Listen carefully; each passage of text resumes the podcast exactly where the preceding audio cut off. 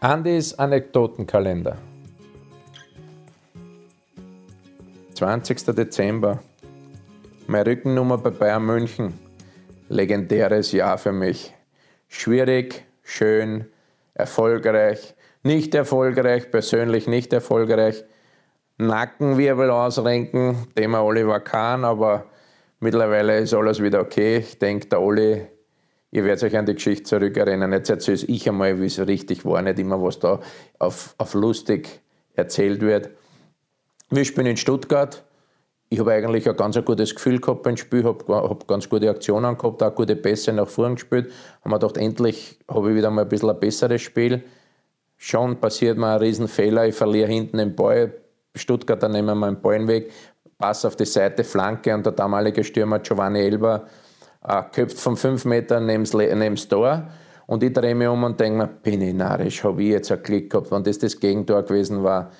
Genau in der jetzigen Zeit, wo ich so kritisiert wird bei Bayern, das hätte mir jetzt noch gefällt. Und gerade wie ich rausrenne und ein bisschen erleichtert bin, dass kein Gegentreffer war, hat es mich von hinten ein bisschen durchgeschüttelt. Ist der Olli gekommen, hat mich halt einmal richtig gepackt, wollte mich wachrütteln, aber es war in meiner Situation natürlich nicht gerade einfach und Kurz darauf war dann auch der Pausenpfiff.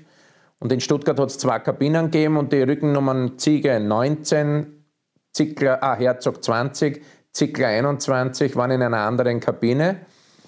Und die waren aber schon so offen, es waren, waren Riesenkabinen, waren halt nur äh, zwei verschiedene Räume. Und dann bin ich halt zum Olli hin und wollte ihm in der Pause sagen und habe gesagt, pass auf, Olli, jetzt ist es spät, aber das machst nicht mehr. Wenn du mir noch einmal deppert ausschaust oder berührst beim Training oder bei einem Spiel, bracke da einmal eine. Und in dem Moment sind dann auch schon die Bayern-Bosse gekommen und haben gesagt, sei ruhig, die hat eh schon mal was aufs Maul gehört.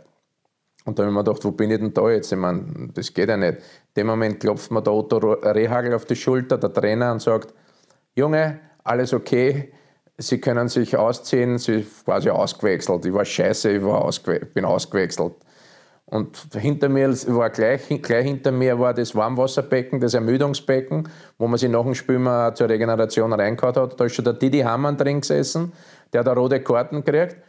Und ich stehe halt so und in dem Moment sagt der Otto zu mir, Andi, Junge, ist gut, Sie sind ausgewechselt, kannst dich ausziehen. Und ich habe mir gedacht, ach, leckt's mir doch in den Arsch.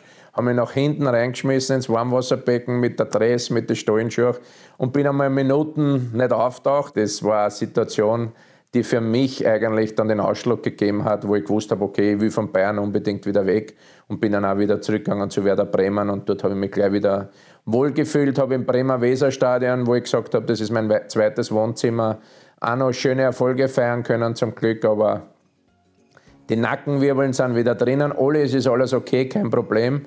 Und ich war ja nicht der Einzige, den du durchgerüttelt hast. Du hast die andere bissen, getreten. Also das hat zu dir dazugehört, weil du halt sehr, sehr ehrgeizig warst. Und ich bin da, da überhaupt nicht mehr besser. Andys Anekdotenkalender, jeden Tag eine neue Episode auf meinen Social Media Kanälen.